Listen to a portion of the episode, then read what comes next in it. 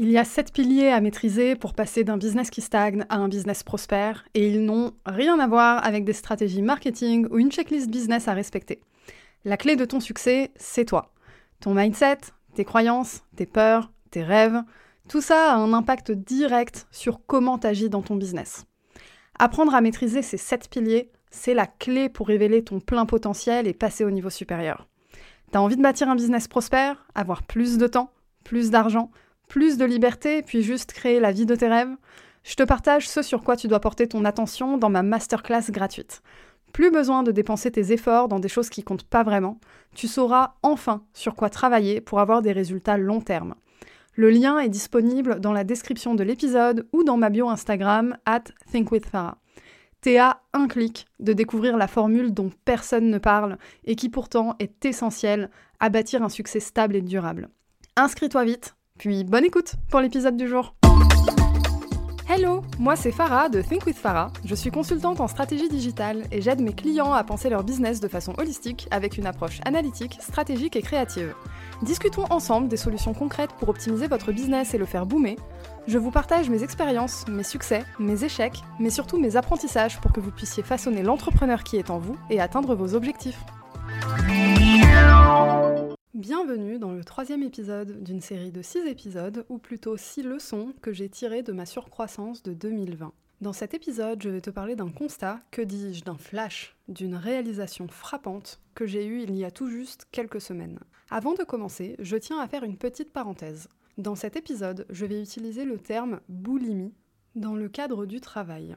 Donc si tu es sensible à ce terme du fait d'un trouble du comportement alimentaire ou pour d'autres raisons, je t'invite à écouter mon épisode de la semaine prochaine qui traitera de dépendance au travail. Bien que ce ne soit pas exactement la même chose, les enseignements que j'en ai tirés sont similaires. Tu devrais donc en tirer l'essentiel tout en préservant ta sensibilité. Je précise également que je ne suis pas une professionnelle de santé mentale et que le concept évoqué dans cet épisode est une conclusion de mon expérience personnelle. Reprenons où j'en étais. Je souffre, ou du moins je souffrais, d'une boulimie du travail. Mais alors, la boulimie du travail, qu'est-ce que c'est et pourquoi on en souffre? Avant de répondre à ces questions, je vais te ramener à mars 2020, premier confinement. Tout le monde est coincé chez soi pour la première fois, l'activité des entreprises est gelée, et ben forcément la mienne aussi à vrai dire. On n'avait aucune visibilité sur ce qui allait se passer en même temps, donc normal, tu me diras. Toutes les entreprises avaient peur et voulaient garder leur trésorerie pour elles. Jusque-là, rien d'anormal. Par contre, ce répit, ce calme, n'a duré vraiment qu'un mois. Car dès que le président a annoncé le déconfinement début avril pour mi-mai, tout le monde s'est jeté sur le digital d'un coup. À ce moment-là, j'avais redémarré mon business à zéro depuis un an. Pour que tu aies un peu de contexte, je commençais à être stable, j'avais régulièrement de nouveaux clients, je n'étais pas au stade de gigantesque boom d'activité, mais j'étais quand même satisfaite de cette croissance. Un peu lente, mais surtout très stable. À partir d'avril, par contre, ça a été le tsunami dans ma face. Et dans la face de tous les freelances dans le digital d'ailleurs. Si j'ai des potes freelance qui m'écoutent, on est ensemble, les amis. Je vous envoie un maxi high five via ce podcast parce qu'on a survécu à cette vague.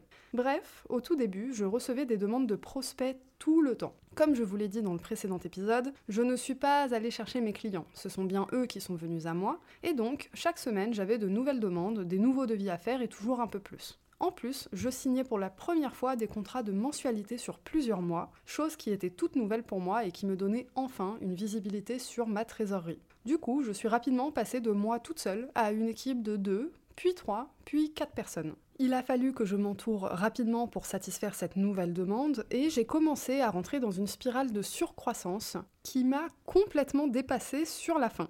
J'ai toujours beaucoup travaillé. J'ai jamais vraiment eu de week-end ou de soirée, c'est un rythme qui me plaît, c'est un rythme d'indépendante. Bon, c'est un rythme un peu spécial, mais jusqu'à présent, moi, ça m'allait parce que quand j'avais envie d'arrêter de travailler, j'avais cette liberté-là. Et là, d'un coup, cette liberté, je ne l'avais plus du tout. C'est-à-dire qu'à partir d'avril jusqu'à euh, le moment en fait où j'ai réalisé cette espèce de boulimie du travail, j'ai travaillé non-stop 7 jours sur 7, jour et nuit.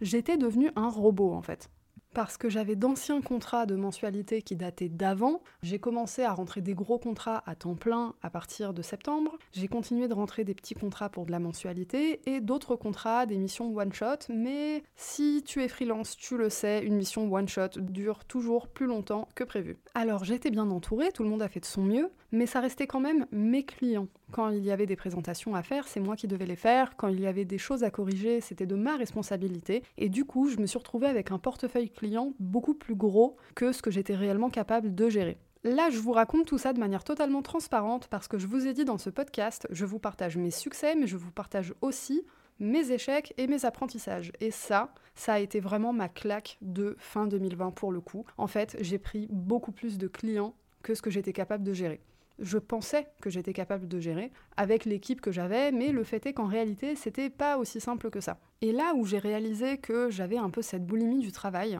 en fait, je suis freelance depuis quoi? 2016, 2017 Ouais, depuis 2017. Et j'avais jamais eu cette stabilité-là. Il avait toujours fallu que je me débrouille à faire euh, voilà, du chiffre par d'autres moyens, travailler un peu sur le côté, galérer, etc. Enfin, des débuts d'indépendante en fait. Je pense qu'on est nombreux et nombreuses à être passés par là. Donc là, pour la première fois, j'ai connu un boom d'activité et euh, j'ai fait des factures, mais d'un montant qui me paraissait inaccessible par le passé. J'ai fait mes premières factures à 5 chiffres, etc. On est vraiment sur une autre stratosphère, quoi. Et donc, quand toi t'es freelance, que c'est globalement ta seule source de revenus, que t'es là, tu rames, tu rames depuis plusieurs années, quand t'as des clients qui tombent littéralement du ciel, eh ben qu'est-ce que tu fais? Tu prends les contrats. Moi j'ai toujours une règle, on ne dit jamais non à un client. Pas dans le sens euh, pour créer des relations abusives, je parle dans le sens où dire non à un client, c'est se fermer une opportunité. Se fermer une opportunité de faire du chiffre, se fermer une opportunité d'apprendre quelque chose, se fermer une opportunité de gagner en compétences, Bref, c'est refuser d'aller au maximum de son potentiel et se fermer des portes bêtement. En plus, chaque nouveau client que j'ai m'a toujours demandé des choses que je n'avais jamais faites par le passé, donc je ne serais vraiment pas au stade où je suis aujourd'hui si j'avais juste l'habitude de dire non quand je ne savais pas faire quelque chose ou que je n'avais pas forcément envie de le faire. Donc restant sur cette logique-là, je n'ai pas dit non. J'ai rentré tous les contrats que je pouvais, c'est-à-dire 100% d'entre eux en réalité, et j'ai commencé à bosser, à déclencher les contrats, à livrer ce que j'avais à livrer, sauf qu'au bout d'un moment, le 7 jours sur 7, ça finit réellement par peser. Et bien que j'ai conscience d'avoir une force de travail assez énorme, là c'était vachement trop. Au début, je m'étais dit, bon, on est confiné, on ne peut pas sortir, il n'y a rien à faire, donc qu'est-ce que j'ai d'autre à faire dans ma vie que de travailler, n'est-ce pas? Donc tant qu'à faire, autant faire du chiffre. Donc c'est ce que j'ai fait, j'ai rentré tous les contrats. Jusqu'à un moment où j'étais au bord du breakdown, mais vraiment, enfin, j'ai envie de dire burn-out, j'ai envie de dire breakdown, c'était un ensemble de plein de choses comme ça. Euh, je pense que j'étais à un cheveu de fondre en larmes, de péter les plombs. C'était moralement très très très très difficile parce qu'en plus, il y avait beaucoup de problèmes à gérer, beaucoup d'urgences, tout était à faire dans l'urgence parce que tout le monde a besoin du digital maintenant. Donc euh, psychologiquement, c'était quand même une période assez compliquée. Maintenant, passons directement au moment où ça m'a tapé dans la figure. Donc, il y a eu une semaine où j'ai eu une crise urticaire, j'en ai parlé dans mon épisode d'introduction. Cette crise urticaire, ça m'a fait me dire ok, là Farah, ton corps te parle, ton mental te parle depuis plusieurs semaines maintenant, mais tu es têtu comme un bélier et tu ne l'écoutes pas, et ben là ton corps va te le montrer. Donc, je me suis réveillée avec cette crise urticaire et là je me suis dit ok, on arrête tout tout de suite. J'ai levé le pied direct, j'ai clôturé tous les contrats que je pouvais clôturer, j'ai reporté tout ce que je pouvais reporter. J'ai médité un petit peu et là je me suis dit mais attends, pourquoi t'as rentré autant de contrats? Il y a un truc là, t'as besoin de comprendre, t'as besoin d'apprendre quelque chose. Et en fait, je rentrais autant de contrats parce que j'avais peur de manquer parce que j'avais connu le manque par le passé justement. C'est-à-dire que euh, cette espèce de vague de clients me paraissait tellement exceptionnelle que j'avais l'impression que si je loupais un client là, je le loupais pour toujours. Sauf qu'après coup, j'ai aussi réalisé autre chose, dont je vous ai parlé dans l'épisode précédent, c'est qu'en fait, je n'ai jamais eu à chercher de clients. C'est la loi de l'attraction qui me ramène mes contrats. J'attire mes clients, en fait, tout simplement, donc malgré mon gigantesque boom d'activité, je traînais encore cette espèce de peur irrationnelle du manque et que son business va foirer à tout moment en fait.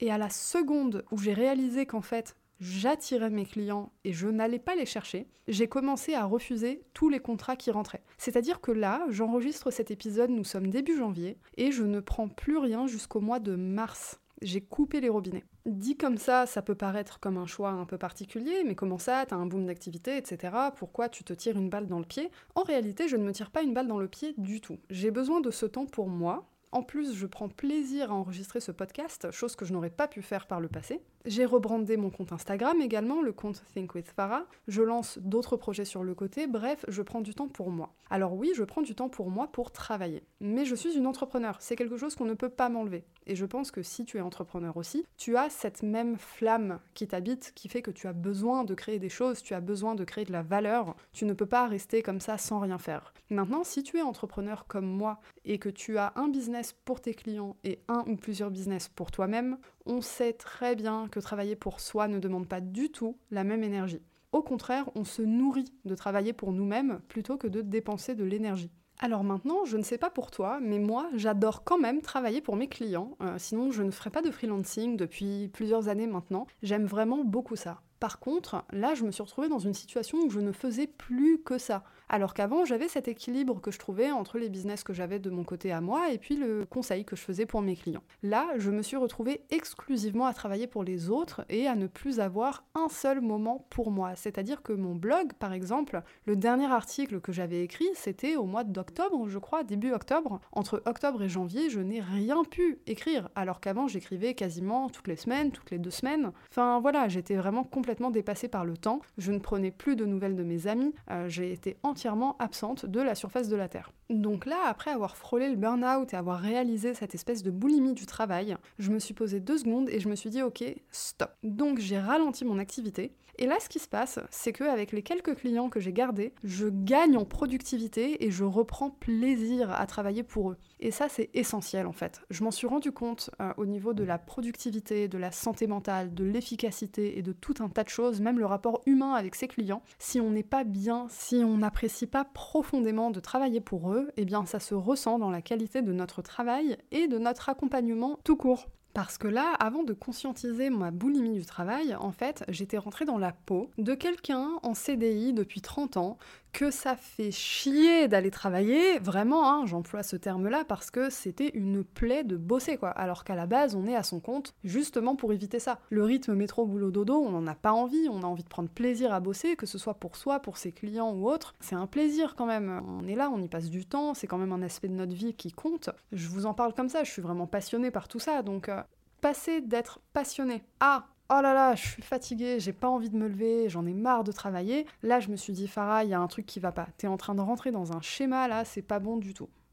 Mais en même temps, maintenant que cette vague est passée et que je prends du recul, je me dis que c'est complètement normal d'avoir atteint ça. Parce qu'à un moment, j'étais à l'équivalent de 3 à 4 temps plein par semaine. C'est-à-dire que j'avais un gros contrat à temps plein, plus tous mes autres contrats qui étaient plutôt du mi-temps ou des missions ponctuelles, plus mes business sur le côté et en plus j'enseigne dans deux écoles différentes. Et là, pendant que je suis en train de vous lister ça, je suis en train de compter sur ma main et je me dis waouh, ok, j'adore faire plein de choses différentes et je pense clairement que je ne vais pas arrêter, mais ce ne sera pas du tout à la même intensité et surtout pas tout en même temps comme ça. Là, en fait, si je devais résumer tout ça en un seul mot, l'apprentissage que j'ai, c'est lâcher prise avoir confiance en soi, en fait, avoir confiance en ses capacités et surtout ses capacités à attirer ce qu'on veut, à attirer la croissance qu'on mérite et à attirer la sécurité qui fera qu'on arrêtera de traîner des peurs irrationnelles dans son business.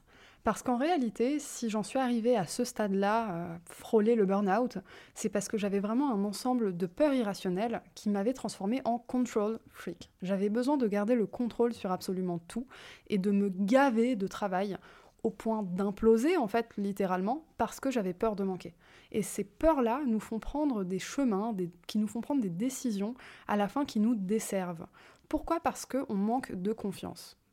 Alors que si on lâche prise, eh bien on se rend compte qu'en réalité, tout vient à nous, on n'a même pas besoin de faire d'efforts pour aller le chercher. Alors oui, il y a un effort d'intention à faire, il faut poser ses intentions, il faut faire de la visualisation créatrice, j'en parlerai plus tard. Il faut aussi ne pas se reposer sur ses lauriers, attention, hein, euh, la réussite ne vient pas à vous si vous êtes sur votre canapé à ne rien faire et à ne rien envisager du tout. Mais voilà, il y a quand même une notion de lâcher prise à avoir et d'avoir confiance, parce que de toute façon, des clients, il y en a plein, d'autres freelances, il y en a plein, et si tout le monde arrive à faire son beurre là-dedans, c'est que aussi à la fin. On arrive à la fin de cet épisode. J'espère que vous aurez pris suffisamment confiance en vous pour lâcher prise et que vous aurez compris que prendre plaisir à apporter de la valeur à vos clients reste la clé.